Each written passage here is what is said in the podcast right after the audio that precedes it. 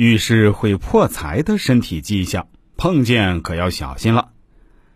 先说说会发生意外、开销多的面相特点：一、鼻头上出现痔疮斑疤，鼻子称为财帛宫，财帛宫最好不要出现痔疮斑疤，也包括暂时的青春痘。当准头上出现了这些隐患后，就会容易莫名其妙的引起破财难存的状况，所以也相对的比较不容易存钱，甚至是破耗。二，鼻孔大且鼻毛外露，鼻孔大且鼻毛外露，这就是我们讲的露库，也会有部分漏财的状况，会遇到破财耗财的情况。如果鼻毛再显露在外面，就更能说明耗财之重。如果再长到连接唇上胡须之处的话，那就更是问题了，就会出现除了自身忍不住消费的欲望或各种名目的耗财状况，而且家人或者朋友也可能会帮他耗财破财。第三，手掌平薄，所谓的手掌平薄，就是手掌平平。正常的手中间会有凹陷下去才好，陷下去代表会存续一点财气；没有凹陷处或者过于平直，则说明存财不丰。如果再加上手掌颜色过白、血色不正等情况，则更能说明很难有更大的能力来存续钱财。第四，手指间缝隙，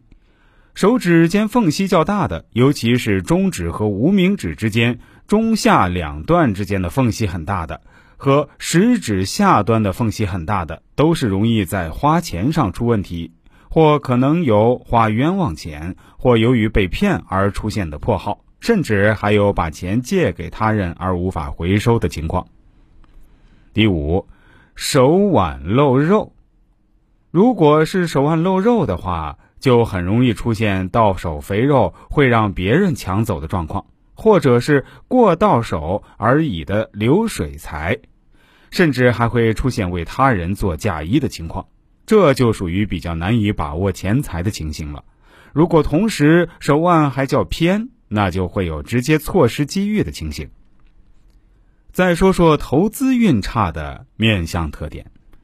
一，额头上有小红疮，额头上面有痔疮斑疤。而且脸上其他地方较少，只有脸上额头这个地方有。这种情况就是表示容易在投资方面判断失误，容易因为错误的投资而花了不必要的钱。二，鼻翼左右不张，鼻翼就是鼻孔，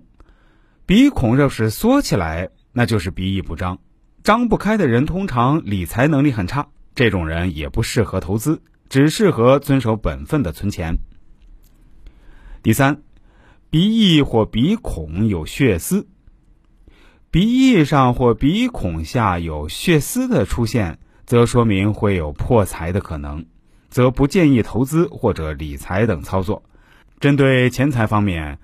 不适宜轻举妄动，以免破损耗财，甚至会有伤及元气的状况。四，手指多缝隙，手指多缝就是把手伸出来。在手势并拢的情况下，手指间的漏洞也很多，这些漏洞就表示会漏财，在投资方面的财运会比较差，所以尽量存钱，少做投资的欲望。第五，